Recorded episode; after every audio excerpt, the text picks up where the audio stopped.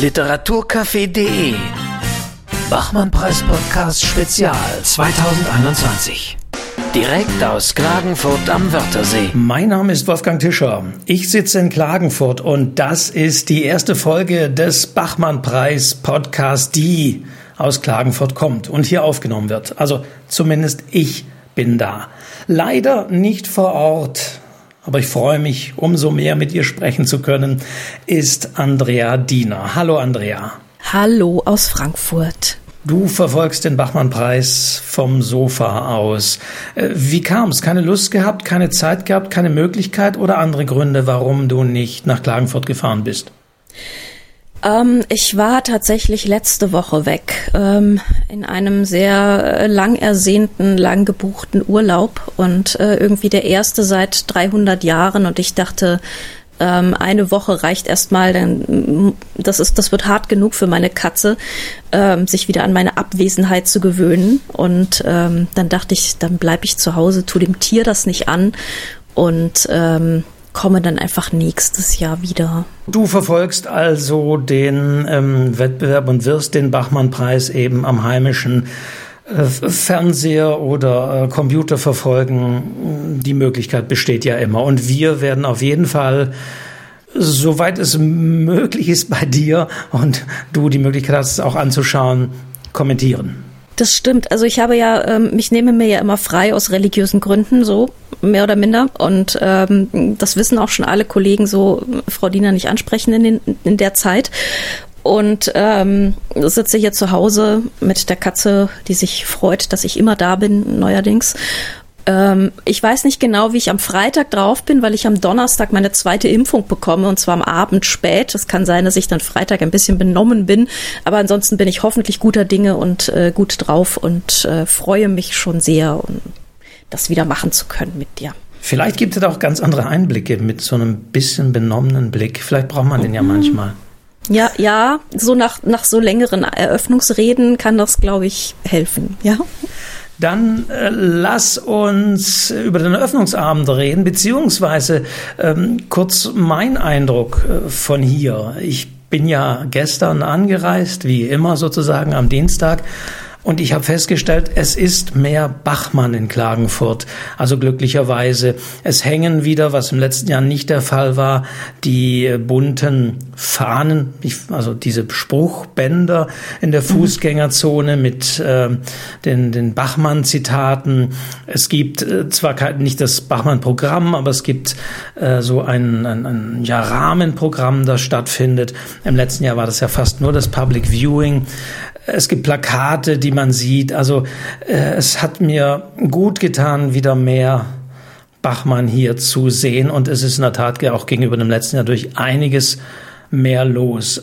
Wobei ich im letzten Jahr schon äh, gedacht habe, es ist ja hier in Österreich äh, gar nicht so viel Corona. So war mein mhm. Eindruck schon im letzten Jahr und in diesem Jahr ein bisschen ähnlich, wobei ja hier immer so 3G man darf also nur irgendwo rein oder ähm, in Gaststätten sitzen, wenn man eben getestet, geimpft oder genesen ist. Mhm. Das ist hier sehr strikt, aber ansonsten eben, es ist wohltuend. Ich weiß nicht, ob man das macht, damit man auch der, den Jurymitgliedern, die ja hier sind, zeigt, guckt mal, es ist wieder Bachmann und wenn ihr zum ORF-Studio fahrt, dann seht ihr auch Ingeborg in Rot überall. Ja. Aber es tut gut, wenngleich ich es schade finde, nicht ins Studio zu können. Aber gut, das ist ähm, ein anderer Ort, darüber zu lamentieren. Kommen wir zur Eröffnung. Kommen wir zur Eröffnung, genau. Es fühlte sich eigentlich wieder ein bisschen an wie immer. Also zumindest vom vor dem Fernseher fühlte es sich ein bisschen an wie immer. Es gab wieder ein Studio, es gab ein Licht im Studio, es gab eine Studiokulisse. Ähm, Herr es Magister war auch wieder da. Es gab eine Band im Studio. Ähm, die Pflanze ist nicht mehr da. Schade, wir grüßen an dieser Stelle. Ich hoffe, es geht dir gut liebes Schönpolster. Das ist der Insider-Gag. Man muss einfach sagen, im letzten Jahr stand neben Herr Ankovic auf diesem Pult, den er letztes Jahr hatte, so ein, ja, ich, ich habe mal gesagt, Bubikopf, also so eine kresseartige kleine Pflanze. Ja. Okay. Genau. Und äh, die Jury war wieder anwesend und hat wieder in Person geredet. Das ist also vor dem Fernseher ist es fast wie immer, nur dass die Autoren nicht da sind und äh, zugeschaltet werden. Ich war ja. etwas irritiert äh, und war da gar nicht, hatte gar nicht vorher geschaut, aber ich hatte die Bürgermeisterin erwartet, aber die mhm. ist ja gar nicht mehr, wie ich jetzt feststellen musste, sondern. Das musste ich auch feststellen. Es gibt wieder einen ja. Bürgermeister, der schon, also ich glaube, der war vor.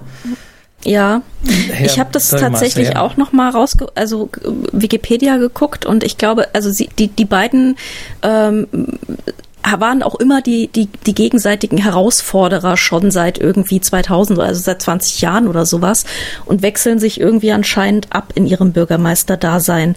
Du hast ja noch Fun Facts über ihn rausgefunden. Das fand ich ja wahnsinnig lustig auf Twitter.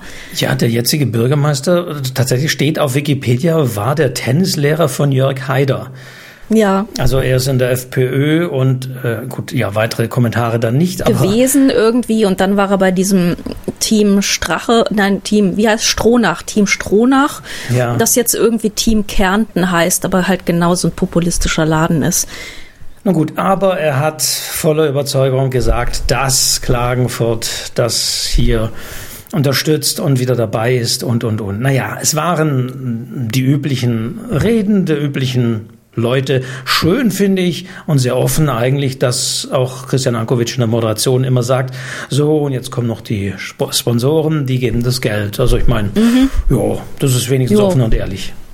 Das ist total offen und ehrlich und das ist natürlich auch wichtig und man streichelt sie auch gerne an diesem Abend so ein bisschen, ähm, weil das sind ja irgendwie die Leute, die gewährleisten, dass es weitergeht und dann macht man das und dann sitzt man diese Stunde da und klatscht und lächelt geflissentlich und alles ist gut und sie haben ihren Auftritt und äh, man macht nicht allzu viele Witze über ihre, also teilweise etwas, äh, ja, doch etwas hölzernen Reden, aber alles gut.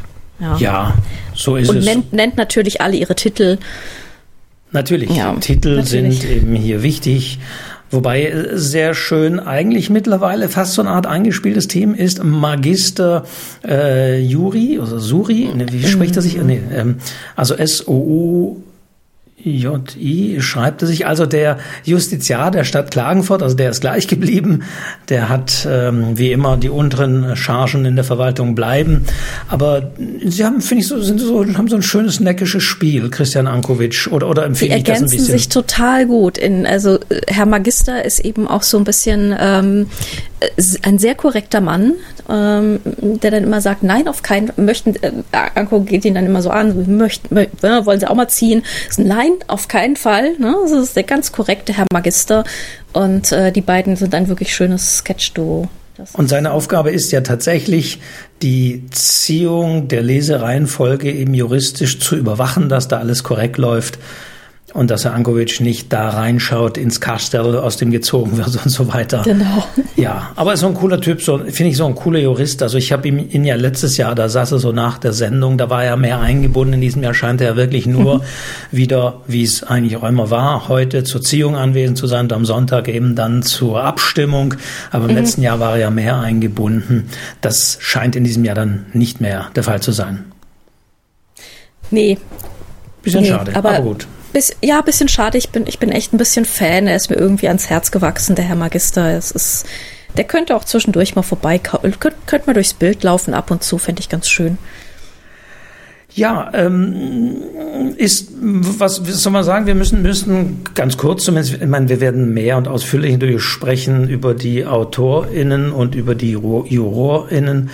Mhm. Was ist, ich frage dich mal so ganz pauschal, es wird mhm. ja immer wieder so gefragt nach dem Favoriten, aber letztendlich weiß man das ja nicht, wer welchen Text liest, aber von den 14, die diesmal zumindest theoretisch eingeladen sind nach Klagenfurt, äh, die ja nicht da sind, aber für dich kanntest du jemanden? Fällt jemand äh, für dich besonders auf aus deinem also persönlichen ich, Leseerlebnis? Ähm, also ich kenne natürlich Anna Pritzkau, weil sie Redakteurin der Frankfurter Allgemeinen Sonntagszeitung ist und wir regelmäßig auch immer hin und her schreiben, so welche Texte werden denn online übernommen und so. Also aus, aus dieser Art von, äh, von, von täglichem Hin und Herschreiben kenne ich sie natürlich. Ähm, ich habe auch ihren Erzählungsband zumindest zum Teil gelesen. Ähm, also Erzählungen schreiben kann sie sehr, sehr gut. Ähm, sie ist ja in Moskau ursprünglich geboren und ähm, das ist auch so ein bisschen das Thema, ihre, ihre halbrussische russische Familiengeschichte. Und ähm, das ist wirklich ein, ein, sehr, sehr schöner Erzählband mit schönen runden Erzählungen. Und ähm, also das ist so jemand, wo ich weiß, okay, die kann das mit, mit so einem, auf so, auf so einer kurzen Strecke so eine, so eine Welt, so, eine, so, eine, so einen Bogen zu spannen. Insofern kann ich mir vorstellen, dass es ein gutes Format für sie auch ist. Okay, also sind wir mal gespannt. Eingeladen von Philipp Tingler, sehe ich gerade. Genau. Ähm, Heike Geißler kenne ich so ein bisschen von, von sehr, sehr früher. Ich habe irgendwann mal, mal was von ihr gelesen, habe sie ein bisschen vergessen, habe jetzt dieses äh, Buch hier liegen, das ich mir eigentlich noch zu Gemüte führen muss über die Amazon. Ähm, Arbeiter und die Bedingungen in diesen Amazon-Lagern. Damit hat sie so ein bisschen Furore gemacht. Das ist in einem ganz, ganz kleinen Verlag erschienen, ist auch so, so ein bisschen experimenteller, aber da bin ich sehr gespannt. Ähm, ist es ein Roman-Essay, äh, lese ich. Also ich kenne ja, den Text auch nicht. Ja, Saisonarbeit. Genau, auch so ein bisschen fragmentarisch und äh, collagenhaft. Ähm, also da kann man ein bisschen was Experimentelleres durchaus erwarten. Ähm, von wem ich auch noch was gelesen habe und was ich eigentlich sehr gut fand, war äh, Nadine Schneider. Ähm, sie ist äh, äh Tochter rumänisch oder Rumänien-deutscher Einwanderer. Und äh, davon handelt auch ihr Roman. Ich glaube, er heißt drei Kilometer. Ich, ich habe den Stapel hier nicht liegen. Drei Kilometer sehe ich. ich. Drei klicke, Kilometer, ich klicke, ne? zumindest hier auf der Webseite mal Ach, drei hinten, Kilometer. Da ja. hinten liegt der, genau. Jung und Jung, bei Jung und Jung. Jung und Jung Verlag, richtig äh, der mir ganz gut gefallen hat. Ähm, das ist so eine Freundschaftsgeschichte, die in Rumänien 1989 so eben, also wirklich kurz in den, in den allerletzten Zuckungen des sozialistischen Rumäniens spielt. Ähm, es machen schon alle rüber, die, äh, das halbe Dorf ist schon durchs Maisfeld rüber nach Jugoslawien gemacht und geflüchtet. Und da versuchen sich dann also so die letzten, die letzten übrig gebliebenen da so ein bisschen verleben da diesen Spätsommer und ähm, fragen sich, was jetzt soll, sollen sie jetzt auch gehen, bleiben sie hier, ähm, was machen sie, wer ist, wer ist eigentlich Spitzel, wer ist kein Spitzel, wem kann man anvertrauen, dass man vielleicht auch gehen will, wem vertraut man es lieber nicht an. Ähm, das ist so eine sehr kurzer, knapper Roman. Ich habe so das Gefühl, es ist jetzt nicht rasend originell und sowas hat man vielleicht auch schon mal gelesen, aber so als, als Buch erstmal sehr schön, sehr, hat mir gut gefallen. Also das lässt jetzt so ein bisschen viel Osteuropa raushören, aber es waren ja nur diese ausgewählten. Das war genau, genau. Das waren jetzt die beiden, die ich jetzt halt zufällig kannte. Ähm, Genau, wen ich noch gelesen habe im Vorhinein war Timon Karl Kaleiter, äh, der auch ab und zu für die Sonntagszeitung schreibt. Äh, deswegen war mir der Name jetzt auch äh, ein Begriff. Mhm. Ähm, und der schrieb ähm, die Geschichte eines einfachen Mannes heißt das Buch ist bei Pieper erschienen und zwar gerade relativ frisch und neu und das ist, kann man sagen, so eine Art von modernem zeitgenössischen Schelmenroman. Ähm, erzählt auch mit so einer sehr vorge vorgehaltenen Naivität, ähm, vertraut dieser, dieser junge Mann eben darauf, dass das immer alles gut wird und dass er zu etwas Größerem ausersehen ist. Und anfangs geht es auch alles ganz gut.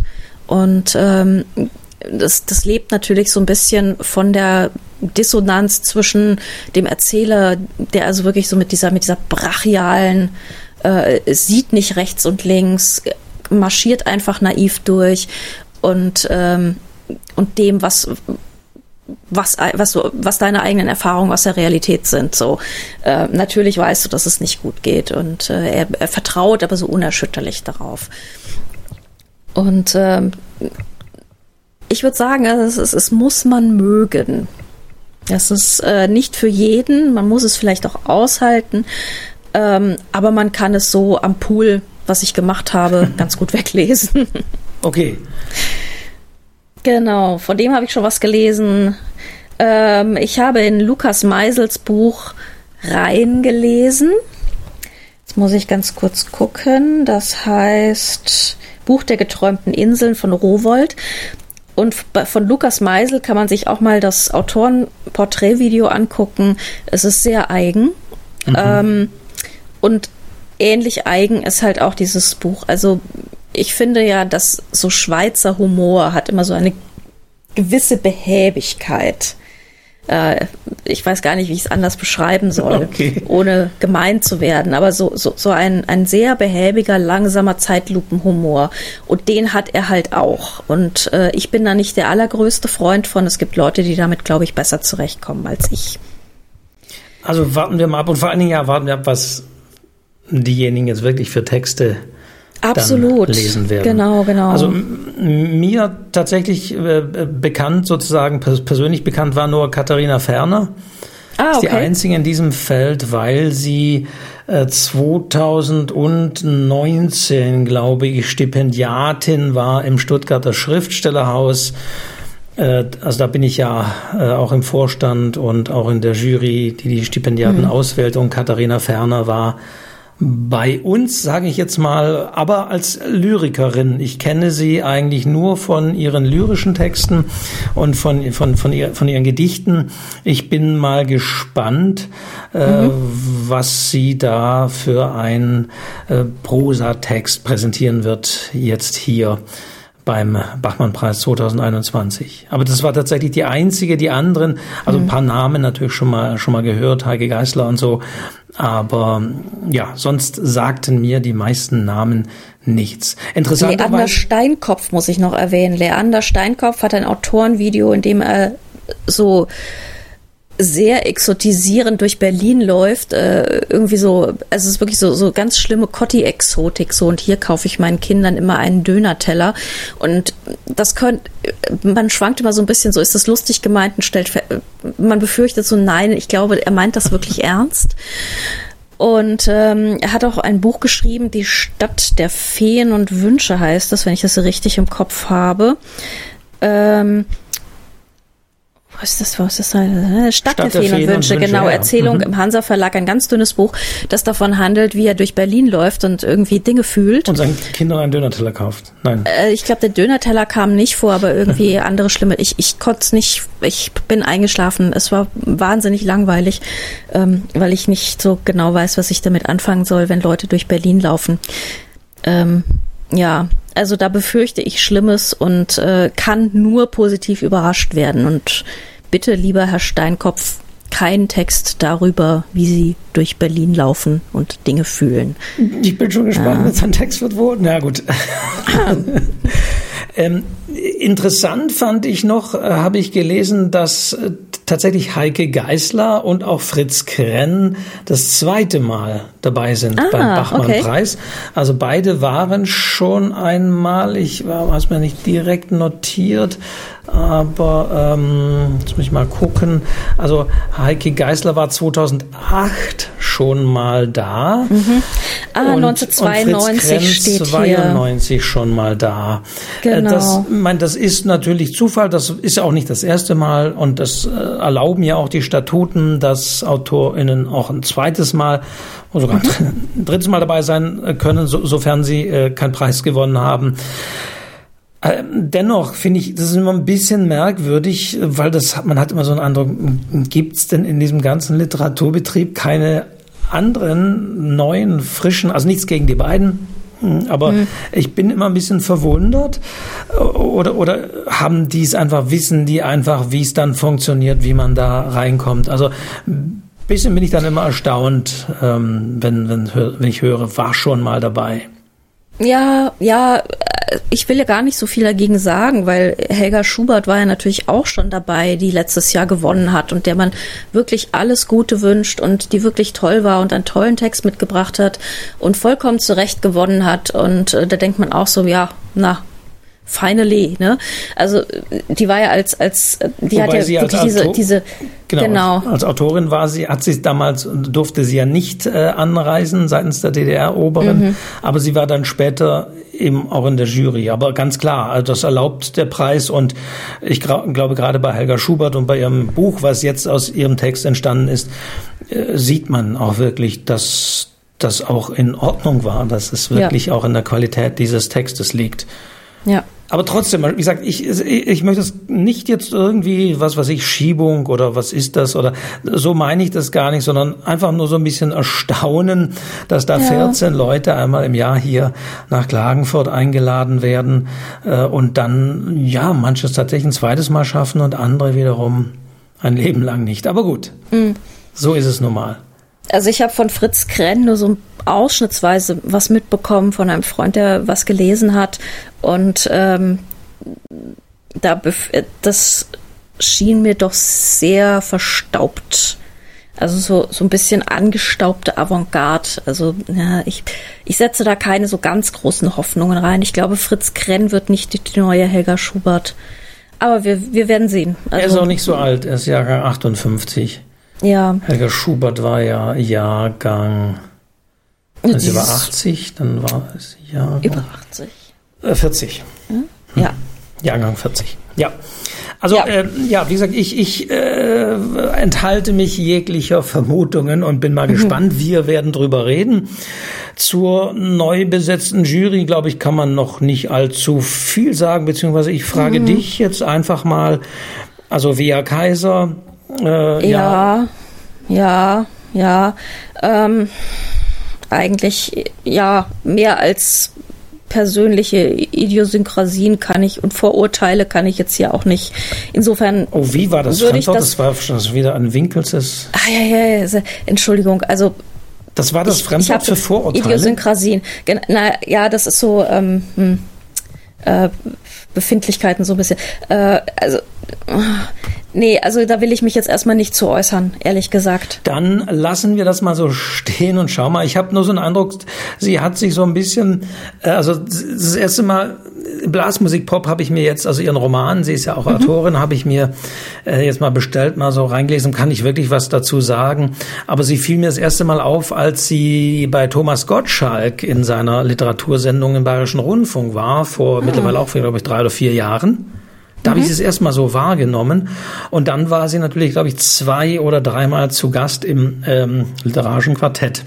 Ja, genau. Da ist sie jetzt zuletzt in Erscheinung getreten. Und wusste zumindest gut zu sprechen und viel zu sagen. Ja, also da, da, das ist natürlich so verknappt immer in diesem literarischen Quartett. Da, da muss man schon sehr schlau sein, dass man überhaupt irgendwie auffällt. Ähm, deswegen, da traue ich mich jetzt ehrlich gesagt nicht so viel zu sagen. Ähm, frag mich morgen Abend nochmal, wie, ich, wie ich die Performance fand, weil ich glaube, bei Bachmann, äh, bei diesem Wettlesen, ähm, werden ja nicht nur die Texte, sondern auch die Jury ähm, sehr entblättert auf eine Art. Ja. Also da merkt man doch relativ schnell, wer, wer redet Blech, wer redet sich in die Ecke, äh, wer trompetet über alles drüber, ähm, wer hält sich vornehm zurück und so und sagt dann irgendwie out of the blue was total brillantes. Also es gibt es gibt da ja ungefähr alle Temperamente und ähm, das äh, wird sich wahrscheinlich dann in der Diskussion recht schnell ergeben. Auch Mara Delius, die ja neu dazugekommen ist, die Leiterin der literarischen Welt, ähm, mal schauen. Ja, Aber mit der Vorsitzenden Insa Wilke, die das jetzt neu, neu macht als Jurypräsidentin, bin ich sehr einverstanden. Ja, also muss man definitiv sagen, ich verweise auch gerne nochmal an dieser Stelle, wer es wirklich nicht gehört hat, an die letzte beziehungsweise die erste Podcast-Folge zum Thema Bachmann-Preis 2021. Also auch das Gespräch, was ich mit ihr in dieser Folge geführt habe, sehr offen, sehr sympathisch äh, und vor allen Dingen hat sie eben auch bewiesen, in den letzten äh, drei Jahren, seit 2018 ist sie ja mit dabei, äh, dass sie wirklich so auf den Punkt ihre Urteile bringen kann. Mhm. Und äh, habe ich auch in Erinnerung, Herrn Tingler dann auch irgendwie nochmal so in die Schranken gewiesen hat. Das wird natürlich wieder spannend.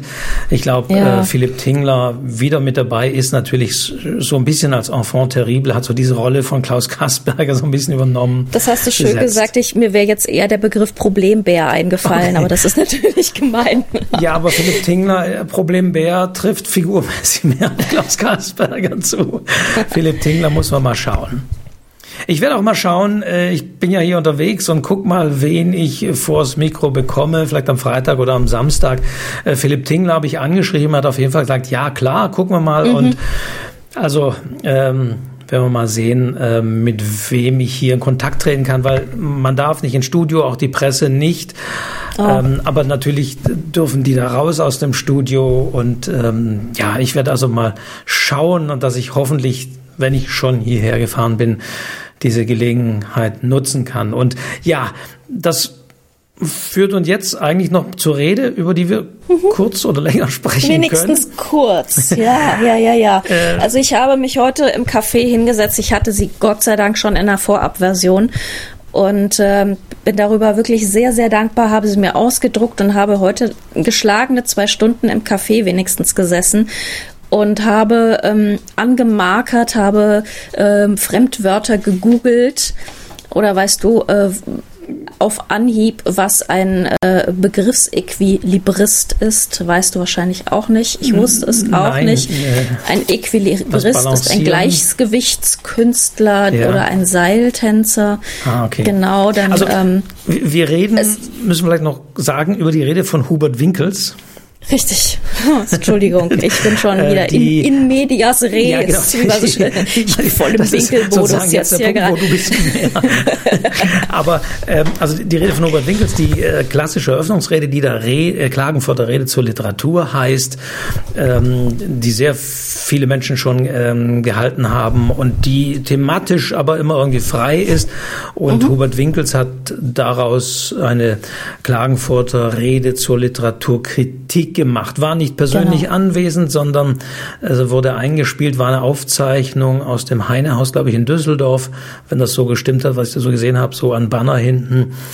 Ja, äh, diese Rede, du hattest sie im Vorfeld. Ich hatte sie mir tatsächlich heute Morgen auch noch so mit Sperrfrist 20 Uhr und so beim ORF abgeholt, dankenswerterweise, mhm. weil ich schon vermutet habe, dass es nicht so einfach wird.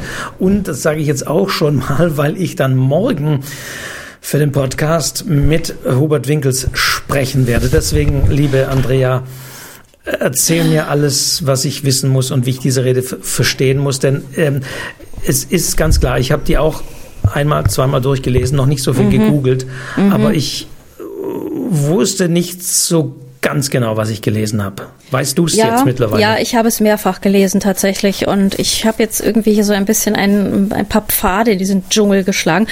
Also man muss natürlich auch sagen, sie ist einfach, ähm, macht so viele Verweise, ähm, das, das ist wirklich einfach so, so komplex und dann googelt man und findet und, und sucht raus, was heißt denn dieses Wort und so und stellt dann immer fest, nee, das hätte man noch einfacher sagen können. Manchmal fehlt, ich habe jetzt dann auch angefangen, so Satzzeichen reinzumalen oder sowas, also ähm, es ist auch sehr viel künstliche Verkomplizierung in dieser Rede. Insofern, ähm, wenn man sie nicht auf Anhieb versteht, dann ist das eher Sache des Stils und weniger des Inhalts. Also mir ist auch schon aufgefallen, dass wirklich so äh, auf der ersten Seite bis zur zweiten Seite zieht sich so ein ewig langer Satz und ganz, Satz. ganz am Schluss kommt das Verb. Ja. Und da, ja. da, da würde ich jetzt zumal als, als Lektor sagen, das, das, das kann man heute nicht mehr machen. Also bitte das Verb vorziehen. Mhm. Das ist ja so bisschen äh, Mark Twain-Kritik, der das ja immer gesagt hat, dass die Deutschen irgendwie die Verben irgendwie ganz nach hinten stellen und so. Also ja, das ist das Merkwürdige, finde ich auch schon allein stilistisch, dass, wie du sagst, sehr viel Fremdwörter mhm. drin sind für etwas, was man einfacher sagen kann. Also sehr viel lange Sätze und sehr viele Verweise. Ähm, was mich erstaunt hat, weil ich habe ja Hubert Winkels auch schon des Öfteren als der, den Juryvorsitzenden, der ja bis letztes Jahr war, auch schon hier in diesem Podcast die Jahre davor immer wieder interviewt und was er auch so in Diskussionen gesagt hat, das hat habe ich eigentlich immer verstanden. Mhm. Aber jetzt hatte ich so ein bisschen Probleme und es wundert mich, weil ein bisschen habe ich so den Eindruck, er zieht jetzt auch da so ein bisschen vom, vom Leder, ne? dass er so ein bisschen nochmal Eindruck schinden zum Abschied. Ja, was mich aber verwundert, oder? Ne? Ist, ist das ja, so? Also, ja, ja, ich glaube schon. Also ich gehe jetzt mal einfach durch und versuche das mal zusammenzufassen anhand der Notizen. Also es geht um die Literaturkritik, wie der Titel schon sagt, und um die bildungsbürgerliche Idee der Literaturkritik. Und äh, er stellt erstmal fest, dass die äh, Kunst ein Ausbruch aus gängigen Welterklärungsmodellen ist. Also die Kunst ist so die Antithese zu dem Rationalen, was in der Zeitung vorne steht. Und äh, sie erlaubt eine magische Verbindung zwischen den Dingen und dem Betrachter. Ja, also es geht sehr viel ums Magische und um dieses irgendwie, diese seltsame, fluide Verbindung ähm, zwischen Kunst oder zwischen Literatur und Rezipienten. So, ähm, jetzt kommt der Kritiker da rein und äh, diese Verbindung, diese, diese sehr mysteriöse Verbindung, ähm, ist eben exemplarisch erlebbar in der Figur des Kritikers, findet er zumindest. Ähm, bei den Tagen der deutschsprachigen Literatur wird Kunst und Kritik zu einem performativen Dings zusammengeführt. So, es wird vielstimmig, es wird vorgetragen. Ähm, es ist äh, eigentlich erstmal so kein großer Unterschied zwischen, also es ist natürlich ein Unterschied, aber so so die die die vielstimmige Kritik und die Literatur gehen so ein bisschen in eins zu einem großen Ganzen. Da gehe ich erstmal komplett mit. Ähm, bei, der, bei diesem mysteriösen Verbindungsding bin ich ehrlich gesagt schon raus. So. Das Magische. Ja, ja, ja, ja. Mhm. So. Ähm, er sagt, früher gab es eben so die apodiktischen Großkritiker, das ist auch total richtig. Und heute bemängelt er, der Kulturjournalismus sei in Politisierung und Befindlichkeiten und in moralische Ansprüche verstrickt. Also es ist schon so ein bisschen so der erste kleine Punch gegen äh, diese, diese Identitätspolitik, im, äh, die immer sehr, sehr viele ähm, Kritiker als störend empfinden und sie sollen irgendwie in der, in der, in der Ästhetik eigentlich gar nicht so viel zu tun haben. Aber er hat, um er hat auch so ein, so ein, erstes Abwatschen ja drin äh, des literarischen Quartetts, was er namentlich gar nicht benennt. Er sagt mhm. so, die einzige verbliebene ja. ähm, Sendung und so weiter, dort gäbe es keine Kritiker. Stimmt, stimmt. Und ich habe hier Sinne. hingeschrieben, äh, ähm, dass, also, das ist richtig. Ähm, aber ganz ehrlich, also ich fand den Auftritt zum Beispiel von Uli Mattes ungefähr fünfmal so ja. überzeugend wie viele andere Kritiker. Äh, insofern würde ich da jetzt erstmal sagen, also meine persönliche Ansicht ist einfach, sucht schlaue Menschen und nicht halt irgendwelche Literaturbetriebshandeln. Aber gut.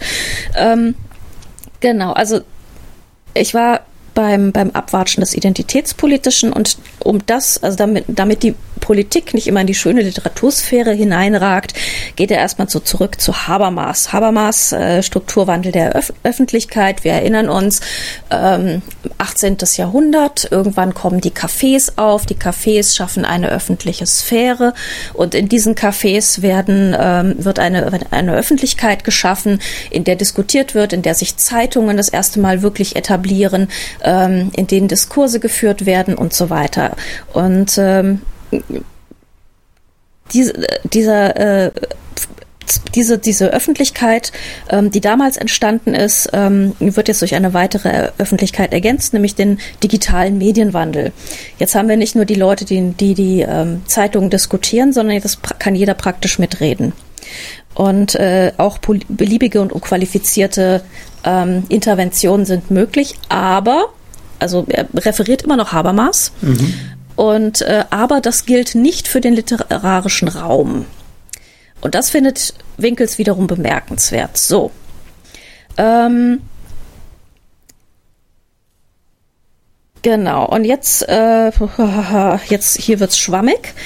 Jetzt überblätter ich mal ganz kurz. Aber, ja, also ich, ich höre da nochmal gebannt zu, weil äh, in der Tat, es ist so mein Punkt, was will er eigentlich sagen? Und ich, meine Vermutung wäre äh, natürlich, oder würde man sagen, okay, wir hatten die Diskussion, dass die öffentlich-rechtlichen äh, im Radio die Literatur, also die Literaturkritik-Sendungen, mhm. sage ich mal. Das ist jetzt gleich der nächste Komplex, ja der kommt. Drin. Genau, genau, ne? genau. Das ist gesagt, jetzt eigentlich, das, also ja. momentan ist er jetzt bei einem sehr schwammigen Mittelteil, wo es um die Semiologie der profanen Erleuchtung geht. Also da geht es dann wieder darum, dass irgendwie das, das, das, das äh, selbst äh, expressiv äh, das Erlebte über die Schwelle des Sagbaren hebt. Also da geht es dann auch mal so, ähm, ja. hier hat er dann so die vorprädikativen Erfahrungen. Ich habe jetzt vorprädikativ gegoogelt und ähm, das einzige Ergebnis, was ich dann bekommen habe, war, oh je, das kommt bei Heidegger vor. Wir wissen nicht ganz genau, was er damit meint, aber es könnte sein, dass es heißt, im Bereich des Begrifflichen, aber vor der eigentlich getätigten Aussage. Also irgendwas zwischen ich denk mir und ich schreibe es wirklich auf. Ähm, also das, das, ja, die, da sind Begriffe drin, die man, die halt wirklich ganz viel verweisen und wo, wo man eigentlich noch einen riesen Literaturkatalog dranhängen ja, müsste. Also, Insofern ich, ich, ich in Österreich jetzt so ein begrenztes Datenvolumen habe, wollte am See da nicht allzu viel googeln, sonst wäre das ja, wahrscheinlich verstehe. aufgebraucht worden. Äh, aber es ist so, ich habe dann wieder die Dinge genommen, die ich, weil er zum Beispiel sagt, er wünscht sich weniger also das ist jetzt nicht wortwörtlich, äh, dann würde es sich wahrscheinlich ein bisschen anders anhören, aber er wünscht sich weniger Autoren, Gespräche, Interviews, sondern eben genau, genau. seine Art der Literaturkritik. Also der, ja, also ich, genau, ich, das, das kommt nämlich jetzt, weil seiner Meinung nach und ich habe da steile These daneben geschrieben. Ähm, gehört die Kritik durchaus auch zur Kunst und genießt ähnliche Freiheiten, findet er. Und jetzt kommt nämlich dieser Artikel Dämonenräumdienst. Da geht es dann darum, dass das Feuilleton eine angenommene Angst hat. Ähm, also er sagt, dass Feuilleton und diese, diese ganze Online-Welt mit ihren ganzen Klickzahlen, was ich auch immer so sehr abwertend finde, weil jeder Klick ist ein Leser. Ich meine, wie sehr kann man Leser hassen, wenn man von ihnen nur als Klickzahlen spricht? Ähm, und diese, dieses Feuilleton, das ähm, total zwischen Klickzahlen auf der einen Seite und vor lauter Angst vor den Zumutungen der Kunst auf der anderen Seite anscheinend gefangen ist, sieht zwei Auswege, nämlich A, die Kritik als reinen Service am Leser, also mit lustigen Buchempfehlungen, mit lustigen, äh, netten Interviews und so weiter. Das ist die eine Seite, wie sie sich da drumherum schmuggeln und auf der anderen Seite eben der politische Essay als Feuilletonmacher, weil das Feuilleton nämlich vor lauter Angst vor der Kunst und vor lauter Minderwertigkeitskomplexen gegenüber den welthaltigen Ressorts wie Politik und Wirtschaft ähm, in der man also sitzt wie das Kaninchen vor der Schlange ähm, und deswegen unbedingt auch genauso welthaltig sein wollen und deswegen lauter politische Essays auf die Feuilleton 1 heben, um sich da irgendwie so ein bisschen vorbeizuschmuggeln. Und das findet er natürlich fürchterlich und ich ehrlich gesagt einen ziemlichen Clusterfuck an Hot Takes. So. Das musst du mir jetzt aber. Was der Cluster Ich meine, Entschuldigung, aber ja. ich meine, so ein Feuilleton hat ja irgendwie auch andere Probleme als nur, oh mein Gott, wir machen nur Kunstbesprechungen, wir machen nur Literaturbesprechungen. Äh, lass uns doch mal was anderes probieren, lass uns doch einfach mal fluffig Sommerbücher empfehlen oder lass doch mal irgendwie den, den, den persischen Autoren über die Lage in Persien schreiben. Ähm, und da kommt halt Hubert, Spiel, äh, Hubert Winkel und sagt, nein, ähm, das, das ist drumherum gemogelt, das ist irgendwie Angst vor dem Klick.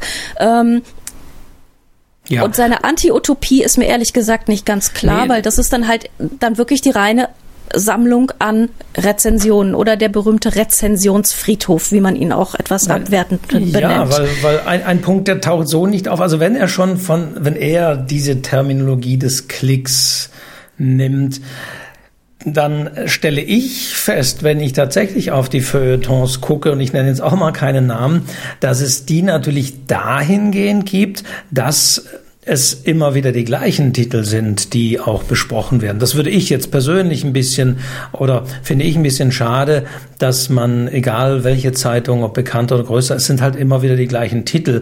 Ähm, da wäre es zum Beispiel schön, tatsächlich auch mehr in die Breite zu gehen und Neues zu entdecken. Aber das taucht jetzt bei Winkels so nicht auf. Nee, also das, das taucht nicht auf. definiert er nicht also, also, an Bekanntem dranhängen, sondern eben an den von dir genannten Dingen äh, dranhängen, an, an Diskurse aufnehmen und so weiter. Ja, ja, und ähm, ich kann das alles nicht so richtig. Ich meine, ich, ich arbeite ja auch irgendwie da und ich arbeite auch im Online-Filter und habe wirklich auch täglich bin ich da mit den Klickzahlen versorgt worden und ähm, also es geht um die FAZ, wer es nicht wissen sollte, ja. aber ich kann das alles nicht so richtig nachvollziehen, ja, was er da so sagt. Ja. ja. ja, vor allen Dingen, äh, wie gesagt, es gäbe ja tatsächlich Punkte, die man hätte ansprechen können, die ich auch, wie gesagt, wiederfinde. Und natürlich hätte ich so erwartet, obwohl das jetzt auch nicht sonderlich äh, originell wäre, also sozusagen, dass er nochmal darauf zurückkommt, äh, dass die Literaturkritik weniger wahrgenommen wird äh, tatsächlich als Literaturkritik, sondern immer der Servicecharakter oder Inhaltsangaben mhm. sind beliebter als wirklich ein Auseinandersetzen. Ja, okay, es wäre jetzt auch nicht sonderlich neu gewesen.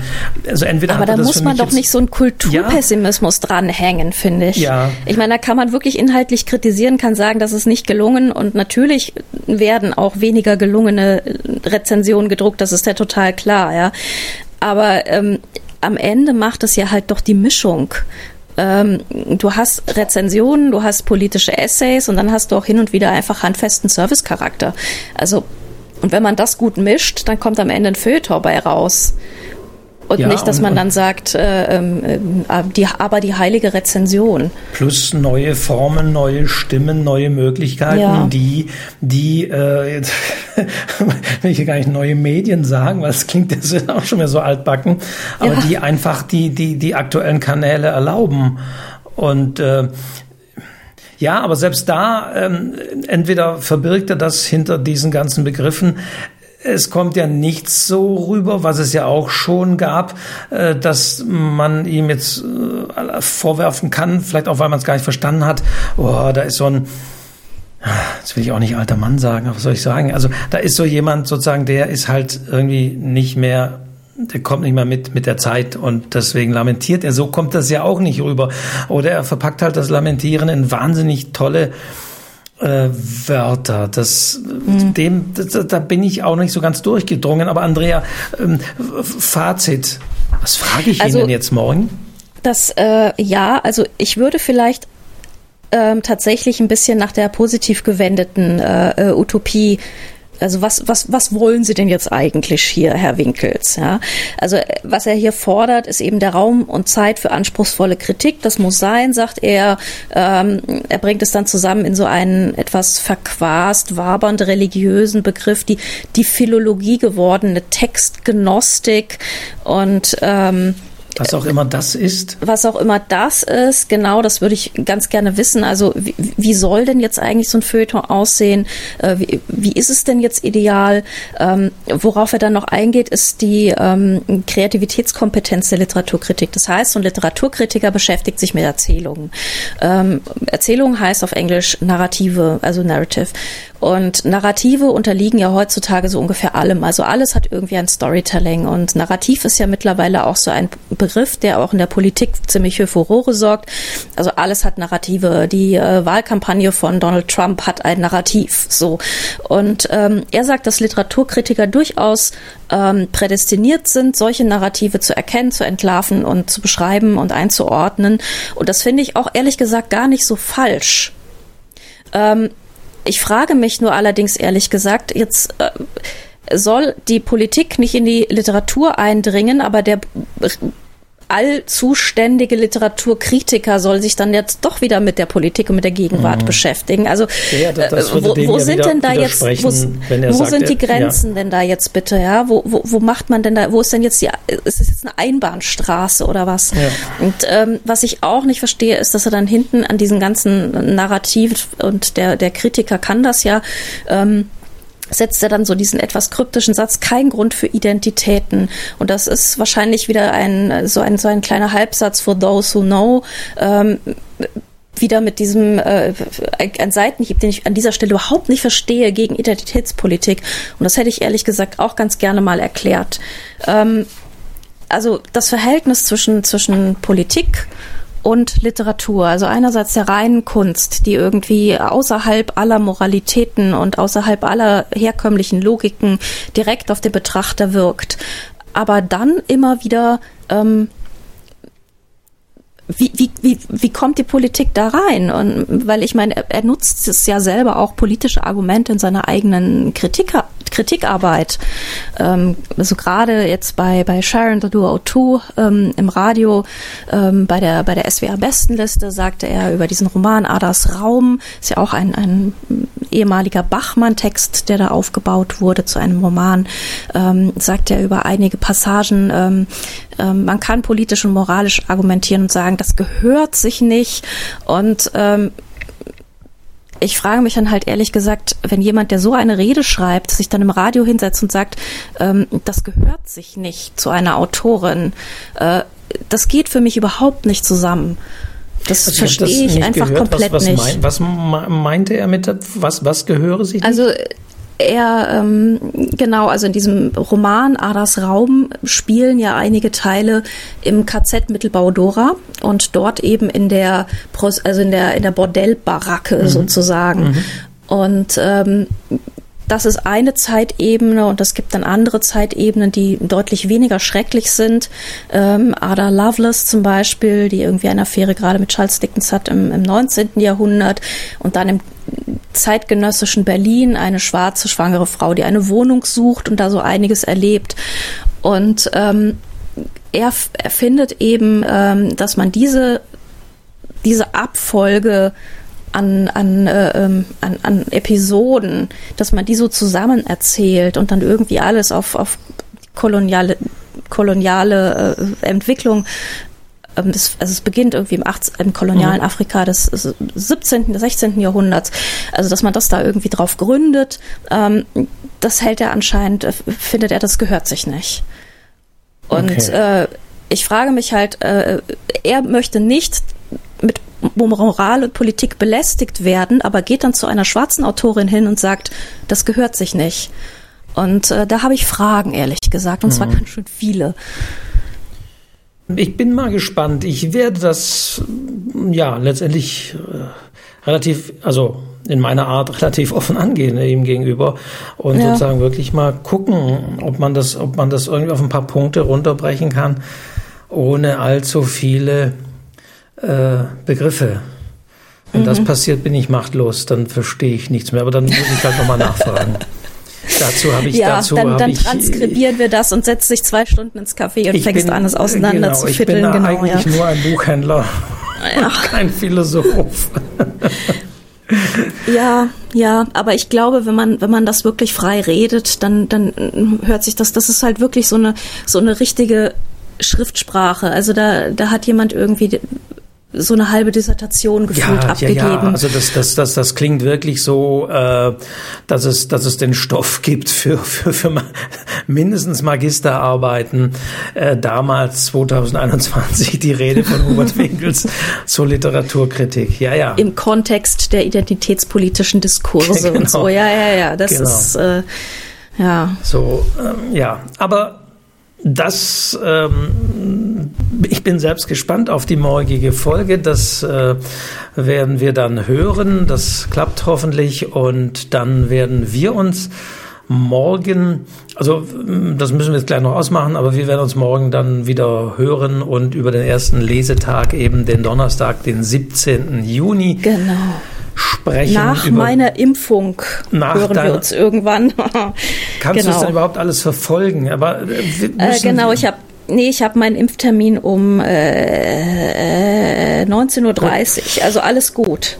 Okay, also dann äh, werde ich mich davor mit Hubert Winkels unterhalten. Du gehst zur Impfung. Wir werden schauen, wie in welcher Verfassung wir dann da rauskommen. ja, genau. Und uns da noch, da noch mal unterhalten. Morgen äh, am 17. Juni äh, lesen dann also Julia Weber macht den Anfang Heike Geißler dann, über die wir gesprochen haben, Nechati, ich glaube, er spricht sie wirklich Nechati, Ösiri. Ja, ja. Äh, Normalerweise müsste da ja eigentlich irgendwie so ein, so ein Schnörkel am ja, C, ich hab, oder ich hab, nicht? Oder? Auch, weil ja. er eingeladen wurde von Insa Wilk, habe ich davor mal mir YouTube-Videos angeschaut. Und also, ah. Aber irgendwie Nechati ist es so. Aber okay. wir werden es ja morgen auch nochmal hören. Äh, Magda Wojcik, Katharina Ferner, dann morgen als letzte, also die Lesung bzw. Diskussion bis 15.30 Uhr. Und morgen, wer es eben hören und sehen möchte, gibt es ja ab 10 Uhr auf Dreisat, wer den Fernseher anmachen möchte, oder eben auch auf äh, bachmannpreis.orf.at als Livestream. Ja. Ja. Das äh, reicht, würde ich sagen, für die Eröffnung. Eine Menge Stoff. Das ist eine ganze Menge Stoff, was eben tatsächlich an der Rede liegt, die übrigens auch auf der Website nachzulesen ist. Also wer sich da dieser Aufgabe stellen möchte, kann das gerne tun. Genau, wenn ihr Viel euch Glück. da einarbeiten wollt, genau. Man kann sie äh, runterladen und sie ist auch in dieser sehr schönen Edition äh, Meerauge, die ich äh, mir hier extra diesmal habe geben lassen bei der Charne de Auto, die ja im letzten Jahr die Rede gehalten hat, wollte ich die dann auch noch haben und dann war es irgendwie schwierig, die hier zu bekommen. Äh, obwohl die ja hier von diesem Verlag der, der Buchhandlung Hein angeschlossen ist, war mhm. es schwierig, hat so ein bisschen gedauert, bis ich die dann hatte. Aber diesmal habe ich sie jetzt auch schon in dieser schönen Ausgabe und werde die morgen sicherlich auch noch mal lesen. Aber ansonsten frage ich einfach, was drin steht, Herrn Winkels. Lieber Prima. Andrea, vielen Dank. Vielen Dank und wir hören uns morgen. Nach Frankfurt und äh, wir hören uns morgen und äh, wir verabschieden uns für diese, von dieser, mit dieser Podcast-Folge. Ich verabschiede mich aus Klagenfurt und äh, wir hören uns morgen wieder. Tschüss. Tschüss.